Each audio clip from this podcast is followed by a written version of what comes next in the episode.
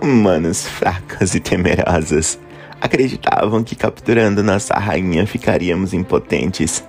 Agiríamos como formigas sem rumo e poderiam capturar, assim conquistar nosso território, cheio do que julgam riquezas. Tolos arrogantes se acham o único povo inteligente com livre-arbítrio, pagarão pelo seu erro. Se ao menos tivessem procurado saber um pouco mais sobre nós, saberiam que podemos nos comunicar telepaticamente.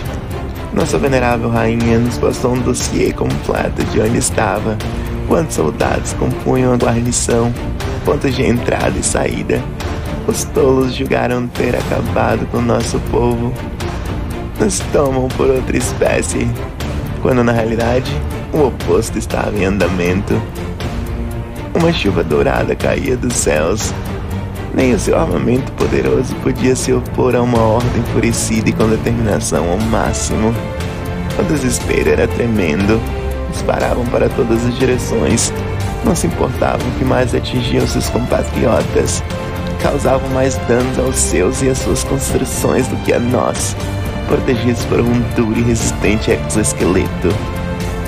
Como uma onda, invadimos o local. Contato corpo a corpo, nem fingiram embate, fugiram clamando por suas vidas. Os únicos para trás foram servos e pessoas de classe inferior.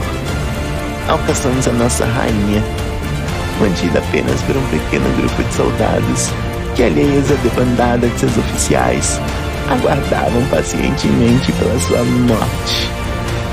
Com a mesma facilidade que conquistamos nosso almoço, derrotamos aquele grupo não os matamos. Não nos tome como os vis humanos. Recuperamos quem viemos buscar. E de lá, partimos sem causar mais vítimas do que as que fazemos para nos proteger. E você acabou de ouvir mais um Conto Contado. Para mais histórias, toda segunda-feira ao meio-dia. E se você gostou, tem muito mais histórias no Instagram, city.arion. Venham, curtam, comentem e compartilhem. Obrigado e até a próxima. Tchau!